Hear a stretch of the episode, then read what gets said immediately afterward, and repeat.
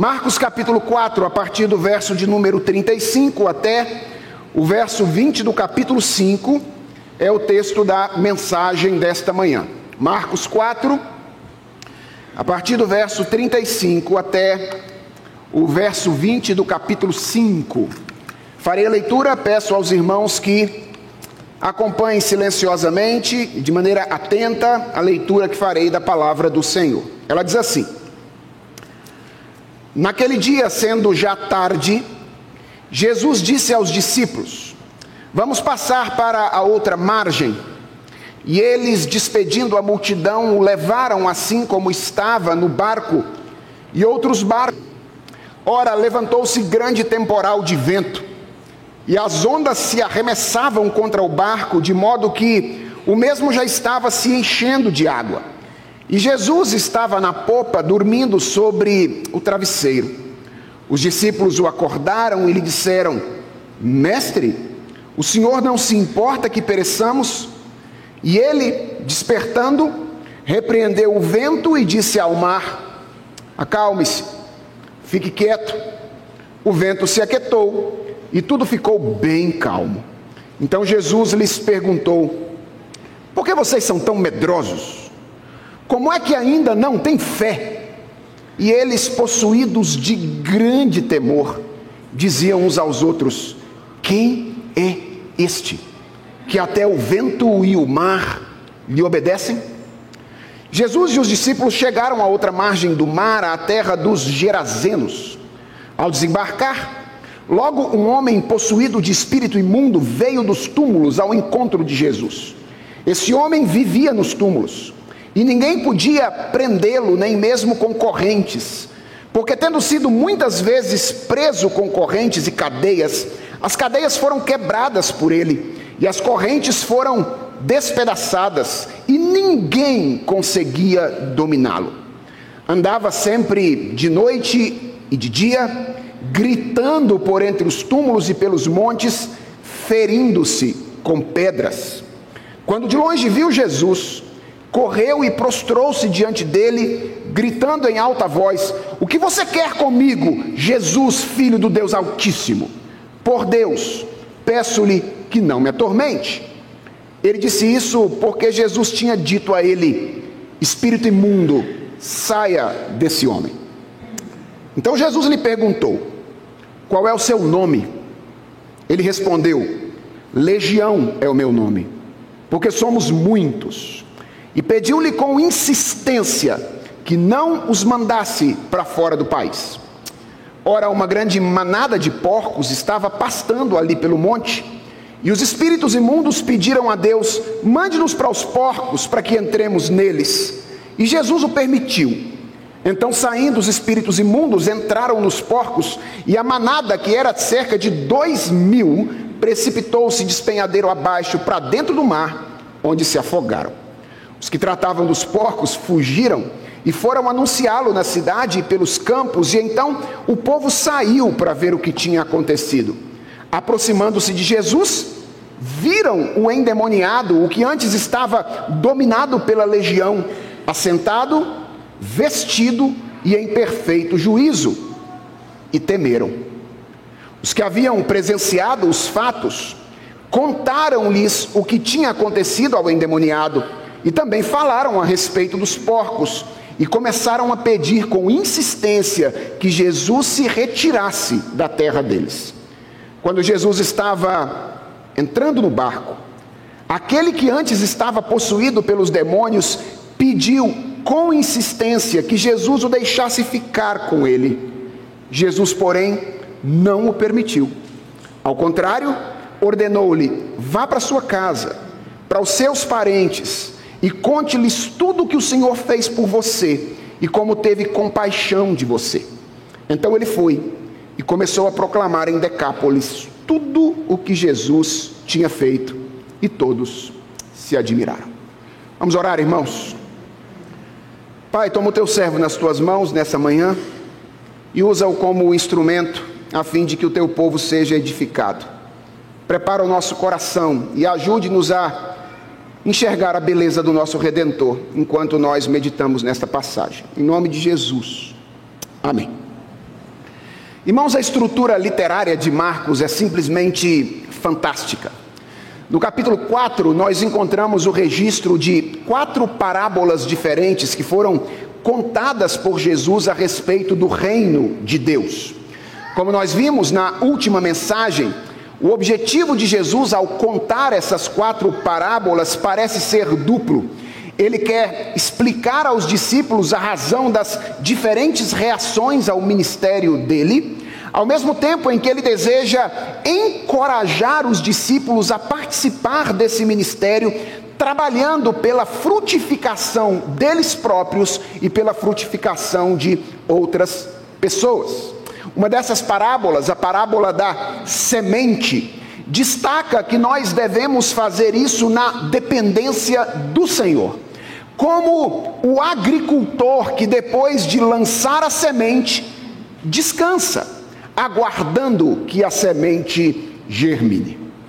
Então, logo depois das quatro parábolas, nós encontramos o registro de quatro eventos que apresentam a autoridade e o poder de Jesus, no qual os discípulos deveriam confiar e baseado no qual eles deveriam realizar o seu ministério.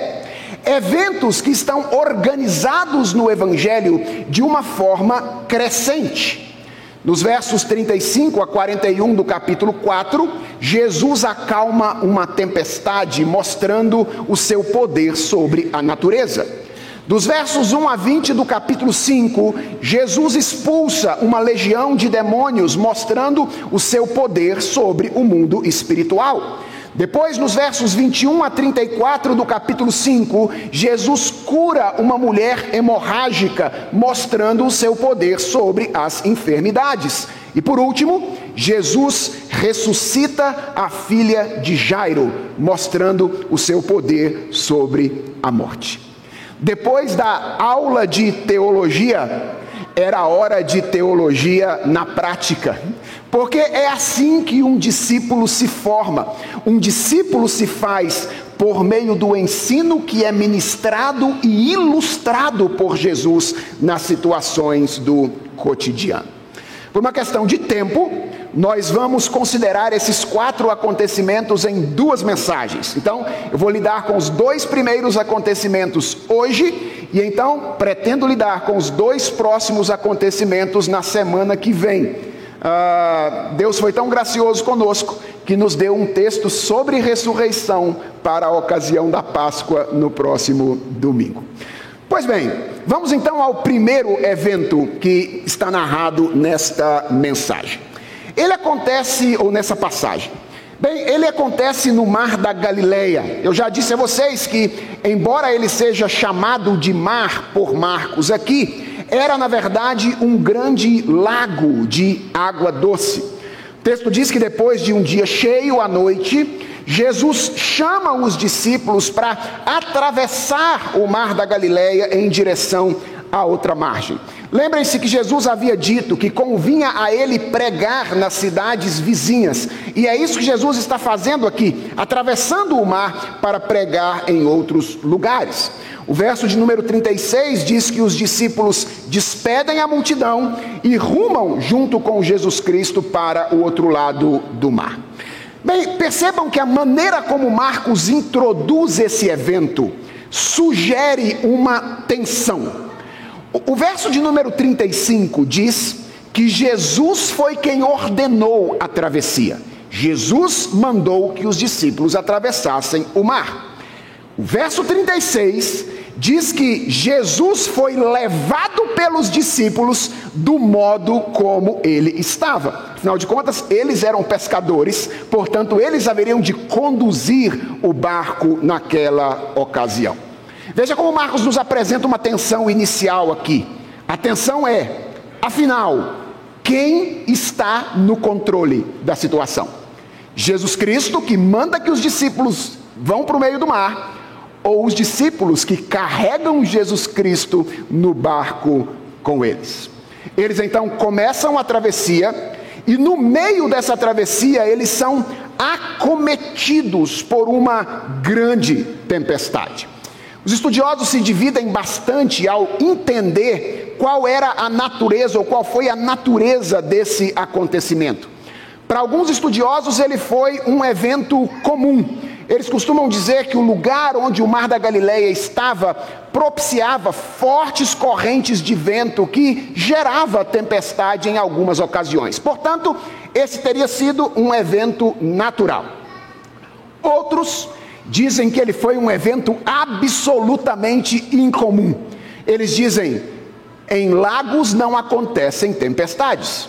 Se houve tempestade naquela ocasião, foi porque a voz do Senhor Jesus provocou essa tempestade. Ah, alguns dizem que foi Jesus Cristo por si mesmo, outros por causa do lugar que o mar tem em toda a Escritura Sagrada. Lembra, por exemplo, que no Apocalipse uma besta emerge do mar. Dizem que Jesus Cristo fez isso através, ou Deus fez isso através de Satanás. Bem, é difícil saber exatamente a natureza do que aconteceu naquela noite, mas eu creio que nós não precisamos optar por uma dessas explicações de maneira exclusiva. Porque a Bíblia é muito clara ao dizer que Deus rege todos os acontecimentos que acontecem no mundo de maneira sobrenatural e que Ele pode usar tanto meios naturais como meios extraordinários para cumprir os seus planos. Ele pode usar o vento e ele pode usar o diabo. E há no texto indicações de que essa tempestade teria sido, na verdade, uma confluência de todos esses fatores.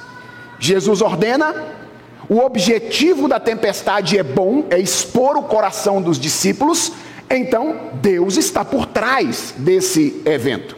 Ao mesmo tempo, Marcos usa a palavra mar para se referir a um lago, e Marcos relaciona esse evento diretamente ao evento seguinte, no qual nós encontramos uma possessão demoníaca. Então é bem provável que o diabo também seja um agente secundário dessa tempestade na qual os discípulos estão envolvidos, ao mesmo tempo em que o verso de número 37 diz que as ondas foram criadas por um grande temporal de vento, indicando nessa tempestade a presença de fatores naturais. Tudo indica, portanto, que o que nós temos aqui é uma confluência de todos esses fatores gerando essa tempestade no mar da Galileia naquela ocasião.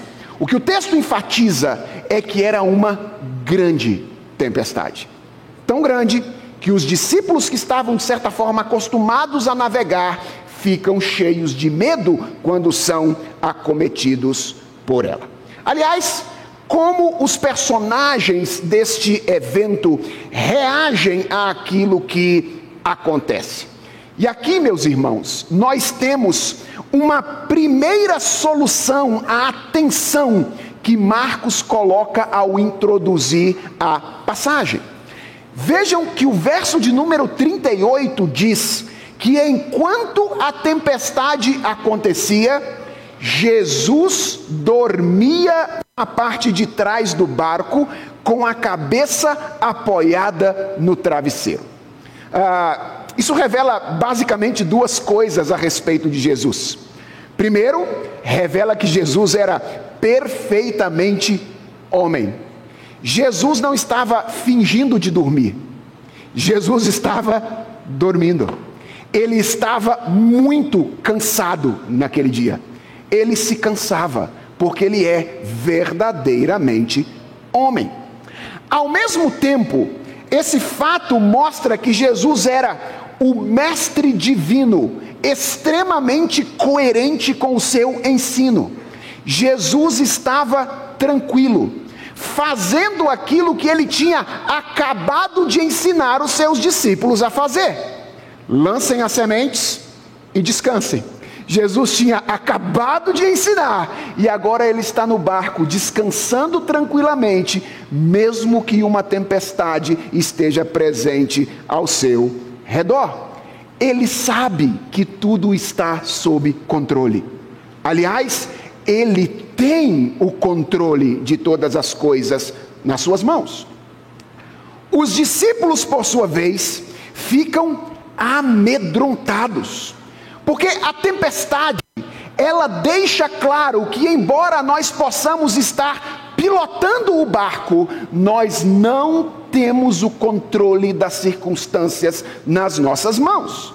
Portanto, Marcos está aqui nos dando uma primeira sugestão do dilema que ele apresenta no início desta passagem. Deus controla as coisas e não nós, embora às vezes pareça que nós estejamos no controle delas. Não é assim quando você está criando filhos? Enquanto eles são pequenos, parece que você os controla, até que eles chegam a uma certa idade, fica óbvio que você nunca os controlou. Era Deus que os dirigia ao longo de todo o tempo. A pergunta que não quer calar nesse momento da exposição é: existe algum problema nisso? Medo é necessariamente um pecado diante de uma tribulação? E, e, é claro, irmãos, que a resposta que nós precisamos oferecer a essa pergunta é não. O medo é não apenas uma experiência comum, mas é uma experiência necessária a seres finitos como nós. O medo nos preserva. Louco não é quem tem medo, louco é quem não tem medo de nada. Porque quem não tem medo de nada está correndo o risco de dar fim à sua própria existência. Mas a continuidade do relato mostra que o tipo de medo experimentado pelos discípulos naquele dia não era um medo saudável. Vejam que o, o relato diz sobre o que Jesus faz quando ele se vê no meio da tempestade naquela ocasião. O texto diz que quando ele é acordado pelos discípulos, Jesus faz duas coisas. A primeira coisa que ele faz é um milagre. Jesus realiza um milagre. E há três coisas muito curiosas na, no milagre que Jesus realiza aqui. A primeira delas é aquilo que Jesus faz. Jesus controla coisas que nenhum homem pode controlar: o vento e as águas de um lago. A segunda coisa interessante é a maneira como Jesus faz isso.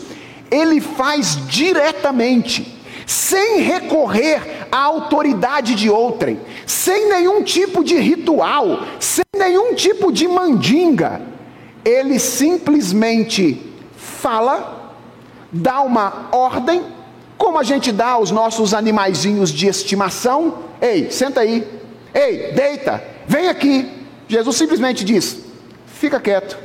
E o mar e o vento obedecem à ordem de Jesus. E a terceira coisa interessante é o resultado daquilo que Jesus faz. Na nova Almeida atualizada, nós perdemos um detalhe textual que aparece de maneira mais clara na revista e atualizada. Nesse caso, ela me parece mais adequada ao original.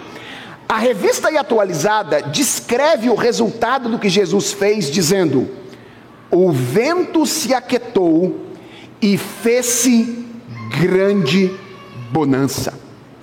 Por que, que isso é interessante? Porque Marcos havia usado este adjetivo, o adjetivo mega, esse é o adjetivo que está aqui, para se referir à tempestade anteriormente. Ele diz que havia sido provocada por um mega temporal de vento, era uma mega tempestade. E aqui nesse verso, ele usa o mesmo adjetivo de forma reversa para mostrar que Jesus reverteu completamente a condição anterior da mega tempestade para uma mega tranquilidade. Essas coisas mostram, irmãos, que através do milagre, Jesus não estava apenas livrando os discípulos de uma situação difícil, ele não estava apenas fazendo livramento, ele também estava fazendo revelação. Ele estava dando-se a conhecer, ele estava revelando a sua identidade, ele estava dizendo, através do que ele fez, da forma que ele fez, da extensão do que ele fez, que ele é aquele Senhor que tem autoridade e controle absoluto sobre a natureza. Mas atenção, o milagre não é tudo o que Jesus faz depois que ele acorda. Depois que ele realiza um milagre, ele exorta os discípulos, ele dá uma bronca neles, fazendo duas perguntas que estão aí no verso 40: Por que vocês são tão medrosos? Como é que ainda não têm fé? E essas perguntas de Jesus mostram que o medo experimentado pelos discípulos naquele dia ou naquela noite não era o medo natural gerado pelo instinto de preservação. Não era apenas isso. Aquele medo era o medo gerado pela incredulidade. Era o medo gerado pela falta de confiança em Jesus. E sabe qual é a grande evidência disso? é que ele permanece mesmo depois que o milagre acontece. Irmãos, se esta fosse uma história inventada, ela tinha tudo para terminar como aquilo que os especialistas em narrativa chamam de narrativa perfeita. O que é uma narrativa perfeita? Aquelas que desenrolam em uma crise, passa por uma solução e termina com um desfecho do tipo: viveram felizes para sempre. Essa história, se fosse inventada, tinha tudo para terminar assim, porque você tem uma grande tempestade, você tem um grande milagre, e se você tivesse inventando essa história, talvez você colocasse no coração dos discípulos no final uma grande confiança, uma mega tempestade, um mega milagre uma mega confiança. Mas não é isso que acontece. O relato termina de maneira absolutamente surpreendente, com os discípulos perdidos, perguntando-se a respeito da identidade de Jesus: quem é este? E diz o texto: possuídos de grande temor. Três vezes o adjetivo mega. Uma mega tempestade, uma mega realização, uma mega tranquilidade e um mega temor no final. Bem, suspenda agora o primeiro evento e vamos para o segundo. Ele acontece logo que Jesus e os discípulos chegam a outra margem. Marcos se refere àquela região como a terra dos Gerazenos. Para sua informação, Mateus se refere a ela como a terra dos Gadarenos. Se você for para Mateus, você vai encontrar isso lá. E essa não é a única diferença entre os dois relatos, em Marcos e em Mateus. Marcos diz que foi um endemoniado, um homem, descreve um homem enquanto Mateus descreve, na verdade, dois homens. Por que, que eu estou mencionando isso aqui nessa manhã, irmãos? Porque frequentemente críticos do cristianismo usam essas diferenças entre as narrativas para acusar o texto bíblico de contradição. O que é, obviamente, uma grande tolice. Porque essas diferenças encontram muito facilmente uma explicação plausível. Marcos fala de um homem, mas ele em nenhum lugar fala que era apenas um só homem. Pode ser que houvesse outros, mas ele destaca o que aconteceu com um por causa dos seus objetivos. Da mesma forma, a respeito da localização, tanto Mateus quanto Marcos usam expressões genéricas. A terra dos Gerazenos, a terra dos Gadarenos. Gadara e Gerasa eram duas cidades diferentes de fato, mas nenhum deles está preocupado em localizar exatamente a cidade na qual o relato, o milagre aconteceu. eles estão localizando a, re, a região geral. E eles fazem isso de acordo com o conhecimento que os ouvintes ou os leitores deles têm da região. Para um grupo, a cidade mais importante da região era Gadara. Para outro grupo, a cidade mais importante da região era Gerasa. E então, ao localizar o milagre, os evangelistas dizem: foi lá na região de Gerasa ou foi lá na região de Gadara. Nós não estamos lendo relatos fictícios, irmãos. Marcos não é uma história inventada. Nós estamos lendo uma história que aconteceu no tempo e no espaço. Esse segundo evento, ele tem personagens diferentes, certo? Mas ele é tematicamente idêntico ao primeiro. Os dois textos com os quais nós estamos trabalhando hoje trabalham ou tratam de uma tempestade. O primeiro, de uma tempestade que acontece no mar. O segundo, de uma tempestade que acontece na alma de um homem atribulado.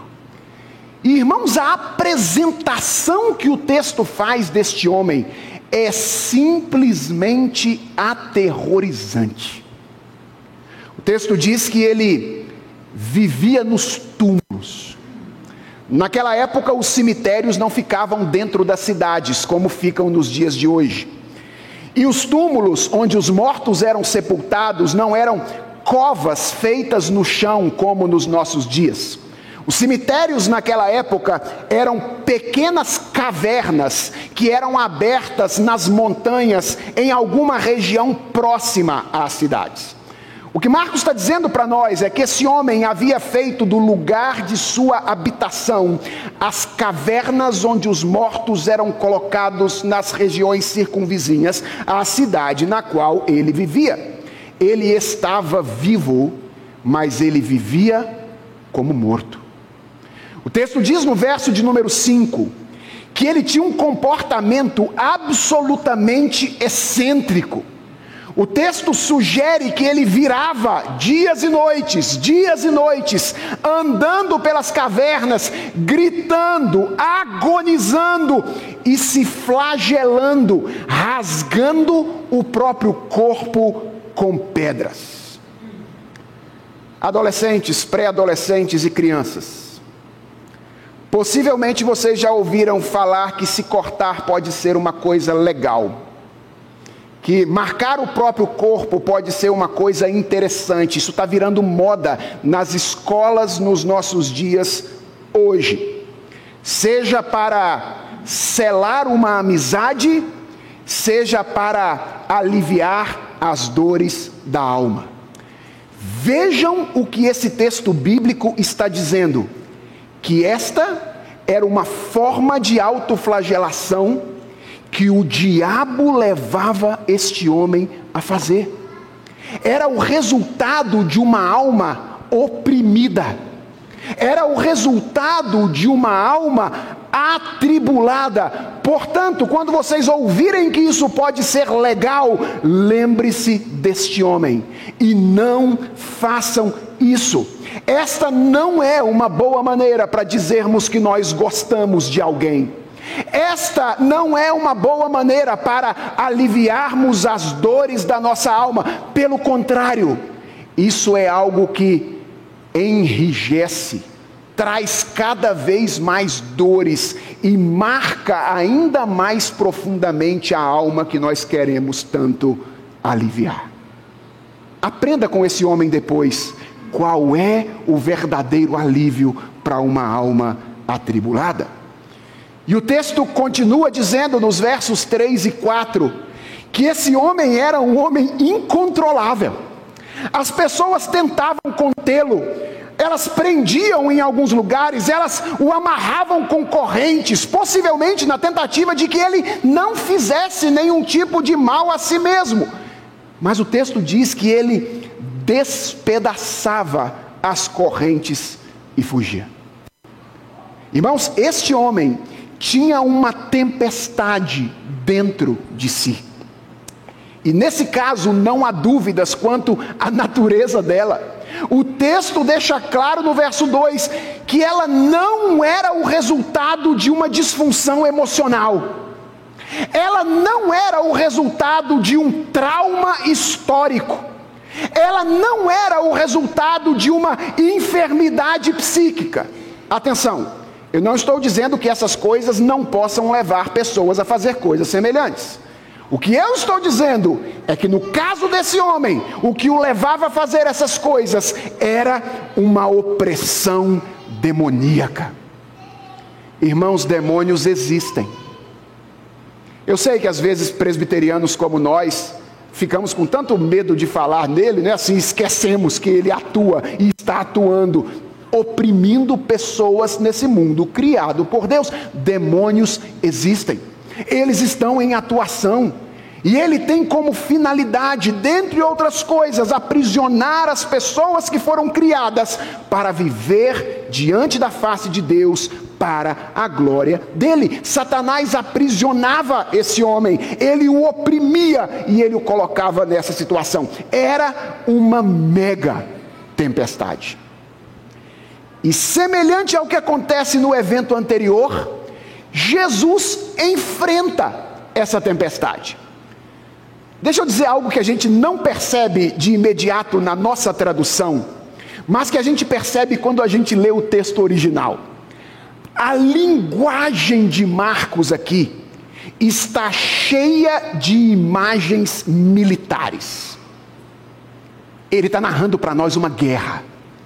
No verso de número 10, por exemplo, nós lemos que os demônios pediram que eles não fossem, atenção a esse verbo, enviados para fora daquele território.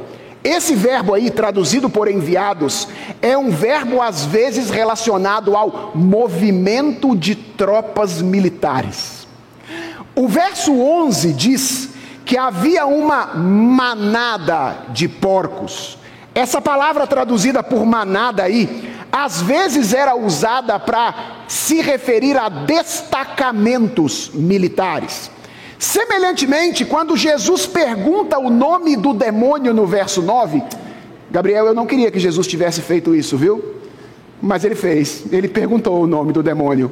O problema é que aí, é, essa foi a única vez, na maioria das vezes ele expulsou sem perguntar. Mas algumas pessoas acharam que a partir disso devem ficar entrevistando demônios nas igrejas por aí, querendo saber o nome deles, matando a curiosidade e etc.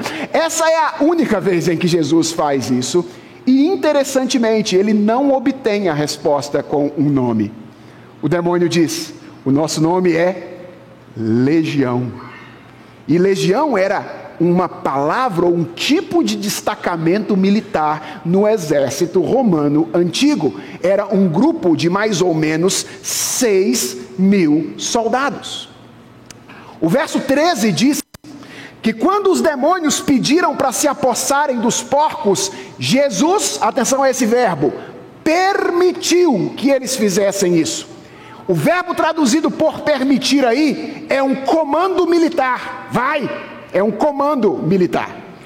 E nesse mesmo verso, o verso 13, nós lemos que a manada, que era cerca de dois mil, precipitou-se despenhadeiro abaixo para dentro do mar, onde se afogaram. Irmãos, é impossível ler isso com profundidade imaginativa sem nos lembrarmos de Êxodo 15 e do exército de Faraó sendo engolido pelo mar vermelho.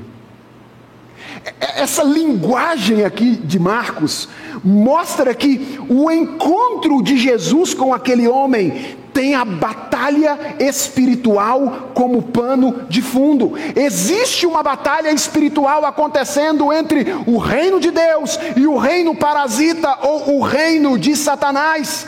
E o texto diz que Jesus é poderoso o suficiente para subjugar e vencer o inimigo.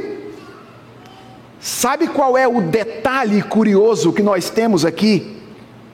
É que não existe trocação, não existe enfrentamento de igual para igual.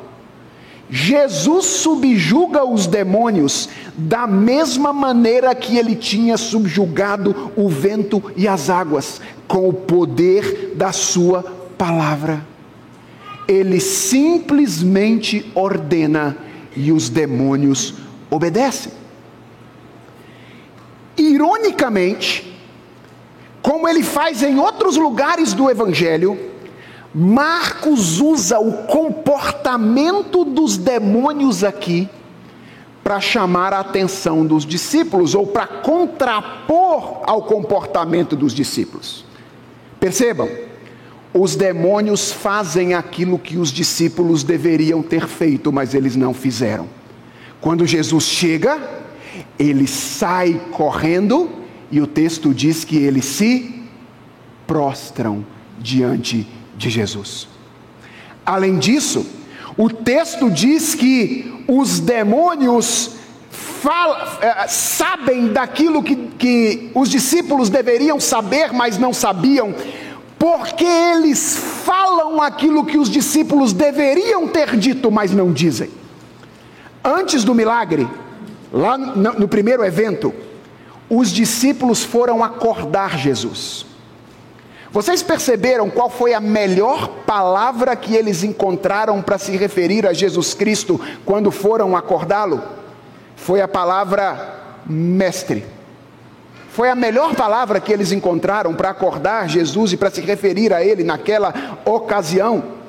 E depois que Jesus Cristo havia feito o milagre, Embora eles soubessem que a palavra mestre já era insuficiente e eles precisavam de uma outra categoria para encaixar aquele homem, eles ainda diziam: Quem é este?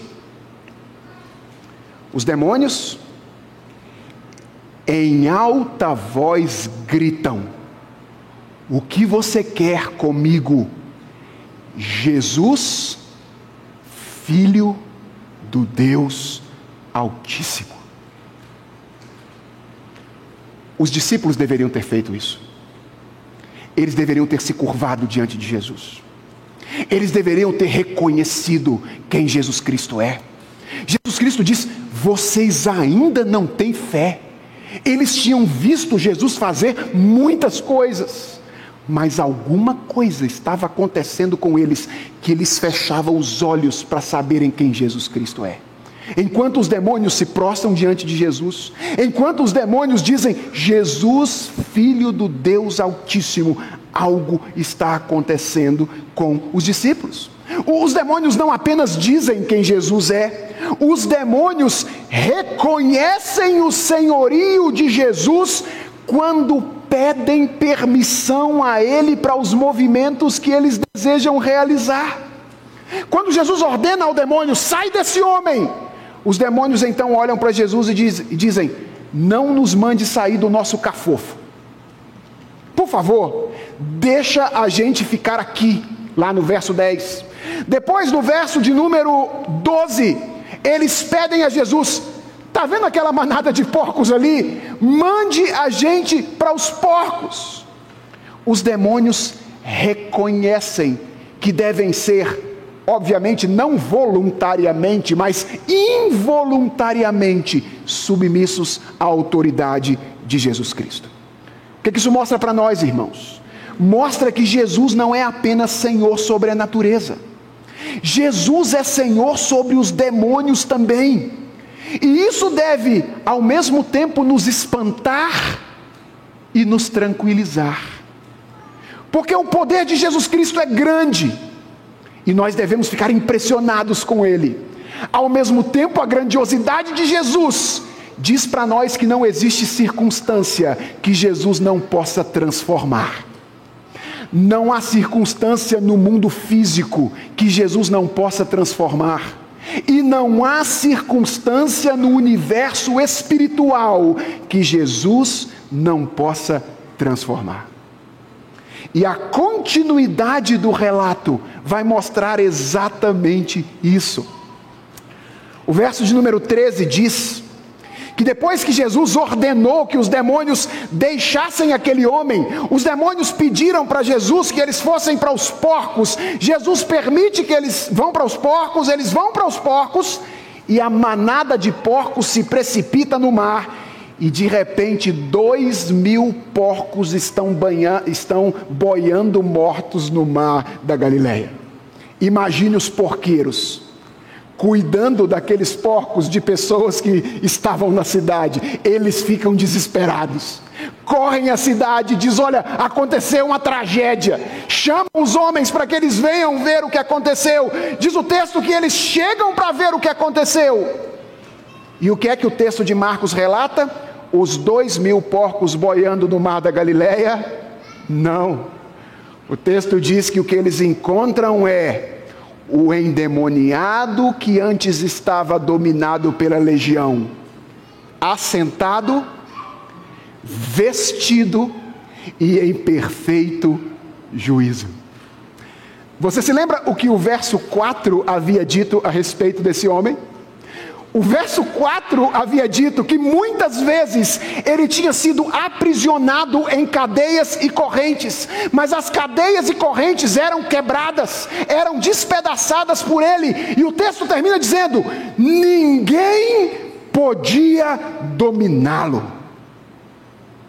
Pois agora, sem quaisquer cadeias, sem quaisquer correntes, ele está sentado ao lado de Jesus, ao invés de vagando de caverna em caverna ou de túmulo em túmulo.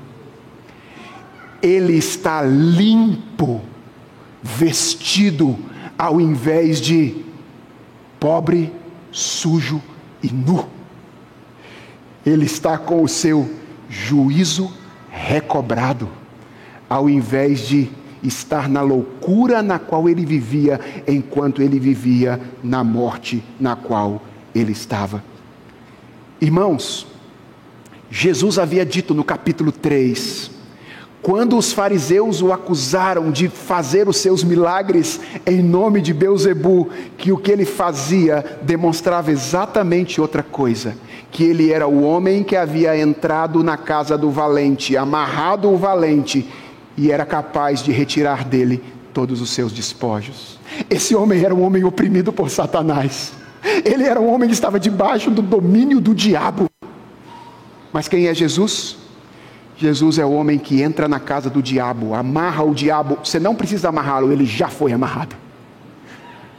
Agora o que, que a gente faz?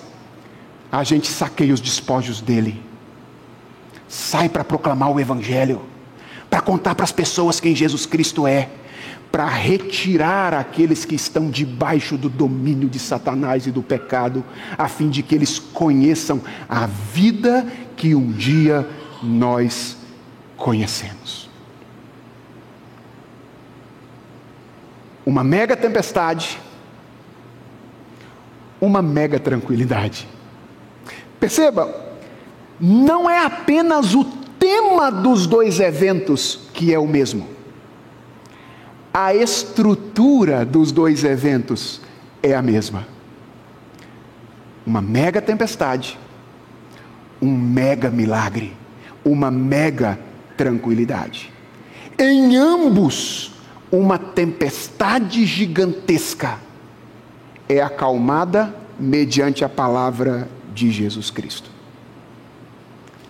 Até aqui, a estrutura é idêntica. A partir daqui, quando descreve a reação dos observadores, a estrutura muda. Vejam que no evento primeiro, os observadores são os discípulos, certo?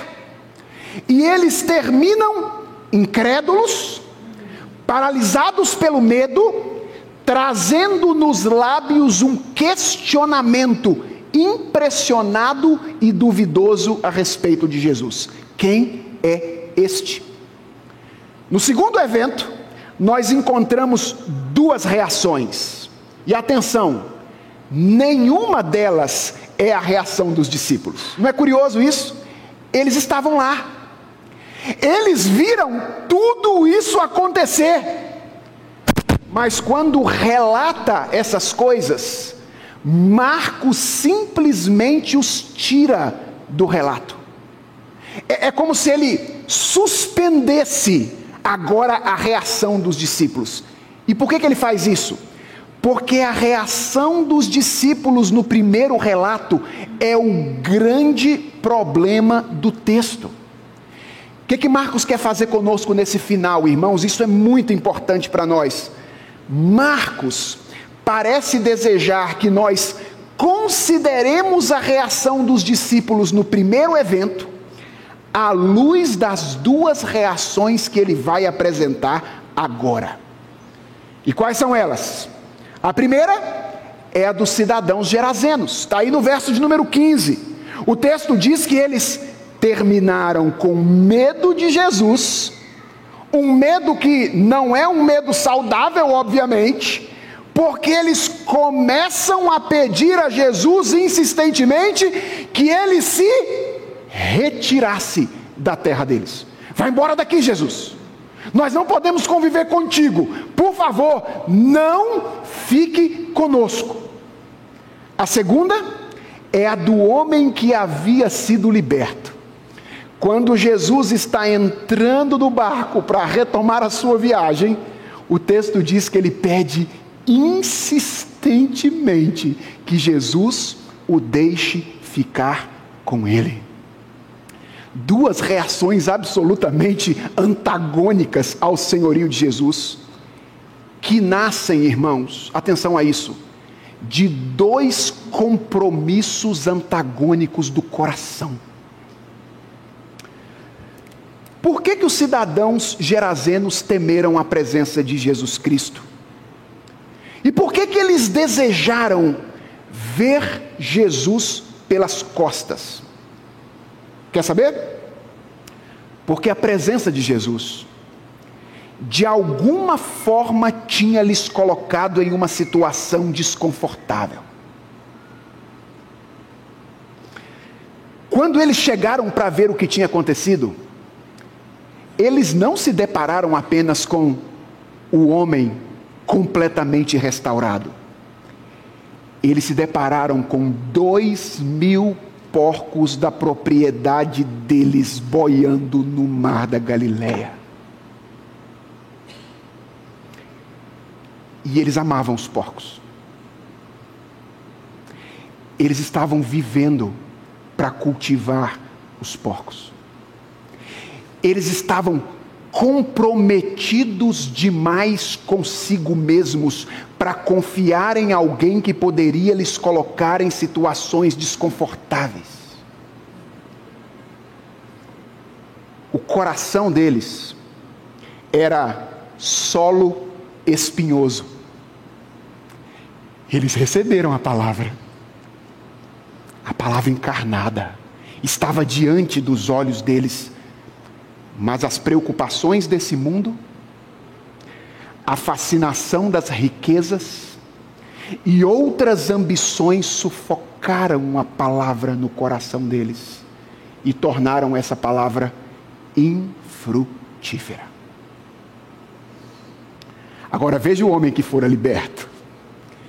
Ele tem um único desejo: estar com Jesus. E se você não se lembra o que esse homem deseja é aquilo para o qual Jesus havia chamado os doze: estarem com ele. Ou seja, o, o que esse homem deseja é, teoricamente, aquilo que todo discípulo deveria desejar. Mas sabe o que é curioso? Jesus não o permite fazer isso. E, e sabe por que eu acho isso curioso, irmãos? Porque no texto tem um pedido de, dos demônios e Jesus permite. No texto tem um pedido dos homens gerazenos e Jesus permite. Mas quando o novo discípulo de Jesus pede algo que aparentemente estava de acordo com a vontade de Jesus, Jesus diz não. Jesus frustra os planos dele e dá a ele uma tarefa diferente. Ele diz: vá para sua casa, para os seus parentes e conte-lhes tudo o que o Senhor fez por você e como ele teve compaixão de você. Você consegue perceber o que está acontecendo aqui? O homem transformado por Jesus aparentemente quer aquilo que Jesus disse que o discípulo queria querer, deveria querer. Mas Jesus diz: não é esse o meu plano para você agora. Não é esse o meu plano para você agora. Eu tenho outro.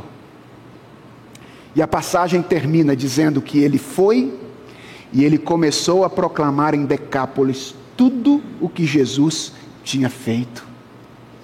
E o texto diz que as pessoas se admiravam com aquilo que ele dizia. Lembra da tensão no começo da passagem? Quem está no controle? Jesus ou os discípulos? Ela é resolvida definitivamente aqui. O discípulo quer fazer algo, Jesus quer que ele faça outra coisa. E o que, que o verdadeiro discípulo faz? O verdadeiro discípulo faz aquilo que Jesus Cristo quer que ele faça. Porque, irmãos, o verdadeiro discípulo sabe que o senhorio de Jesus não significa simplesmente o poder de Jesus sobre as circunstâncias. O senhorio de Jesus significa a autoridade dele sobre nós. O direito que ele tem de valer-se de nós como ele quiser, conduzindo-nos por meio de uma tempestade, tirando-nos os nossos porcos ou pautando a nossa vida na contramão dos nossos desejos iniciais. Jesus é Senhor. Isso não significa dizer apenas que Jesus tem condições de mudar as coisas que eu gostaria que fossem mudadas. Significa dizer, eu estou nas mãos dele. Ele faz comigo o que ele quiser. Ele glorifica o seu nome através de mim, como bem lhe apraz. E a pergunta para terminar é: com qual dessas duas reações a reação dos discípulos se assemelha mais? Mais uma vez, eles estão sendo chamados a atenção aqui com a reação dos gerazenos. É, os discípulos não rejeitam a Jesus como aqueles homens fazem, mas como eles, eles experimentam incredulidade e medo. Irmãos, quem é este não é apenas a expressão de um coração duvidoso, é também a expressão de um coração espantado, incomodado com a percepção de estar caminhando com alguém extremamente poderoso que não pode ser domado. Sabe por que, que os discípulos terminaram com o coração atribulado naquele dia e morrendo de medo? Porque eles perceberam que Jesus era mais incontrolável que o mar. Ele não faria o que eles queriam que ele fizesse. A relação era diferente. Eles é que deveriam se colocar debaixo do senhorio dele. A incredulidade e o medo que os discípulos apresentam tem a mesma fonte da incredulidade do mesmo dos homens de Gerasa. Vocês perceberam como é que os discípulos acordam Jesus? Eles não acordam dizendo simplesmente: Jesus, nós vamos morrer. Eles acordam dizendo: O Senhor não se importa que pereçamos. É o mesmo que dizer: Como podemos confiar no Senhor se o Senhor nos coloca em situações desconfortáveis? Foi isso que os discípulos fizeram naquela noite. Isso significa, irmãos, que na verdade esse texto não trata de duas tempestades. Esse texto trata de três: uma no Mar da Galiléia, Uma na alma de um homem atribulado do outro lado do mar, e outra no coração dos discípulos de Jesus. Não é porque nós somos discípulos de Jesus que nós não enfrentamos tempestades no coração. Quantas vezes no meio de situações da vida nós dizemos: será que sou amado por Deus? Quantas vezes no meio da, de situações da vida nós dizemos: será que Jesus Cristo é mesmo quem ele diz ser? Será que tudo isso vale a pena? Deixa eu encerrar com duas boas notícias para você. A primeira é: Jesus é Senhor. Sabe o que isso significa? Significa que se o poder dele pode acalmar a tempestade no mar da Galileia, e se o poder dele pode acalmar a tempestade em um homem dominado por uma legião de demônios, ele pode acalmar a tempestade do seu coração. Jesus é Senhor. Não importa quais sejam as angústias pelas quais você passa, a incredulidade ou a, a tendência à incredulidade que você tenha, Jesus pode acalmar a tempestade do seu coração. Mas eu quero te dar uma última boa notícia. Jesus não é apenas Senhor, Jesus é amor. Jesus é um redentor extremamente misericordioso. Passa uma página da sua Bíblia para frente. Vá a Marcos capítulo 6 e veja o que vai acontecer a partir do verso de número 45. O que, que vai acontecer? Onde é que Jesus e os discípulos estarão outra vez? Onde é que eles estarão? No meio do mar. Fazendo o quê? Numa nova tempestade para ele fazer o quê? Dar uma lição um pouquinho mais forte sobre a identidade dele, para que discípulos que têm dificuldade de aprender possam aprender na medida em que caminham com ele. Jesus é amor. E ele está sempre disposto a tomar o nosso coração nas mãos e cuidar dele de novo, acalmando a tempestade da nossa existência. Sabem por quê, irmãos? Porque é só quando nós cremos de verdade em Jesus que nós vamos cumprir o ministério que Ele tem para nós, falar para as pessoas, porque nós não podemos falar a respeito daquilo que nós não cremos e a respeito daquele em quem nós não confiamos. Vamos orar? Senhor, obrigado por essas duas histórias Obrigado pela beleza com que Marcos a arranja para nós. E obrigado porque o Senhor nos dá ver a grandeza do teu filho nesta manhã.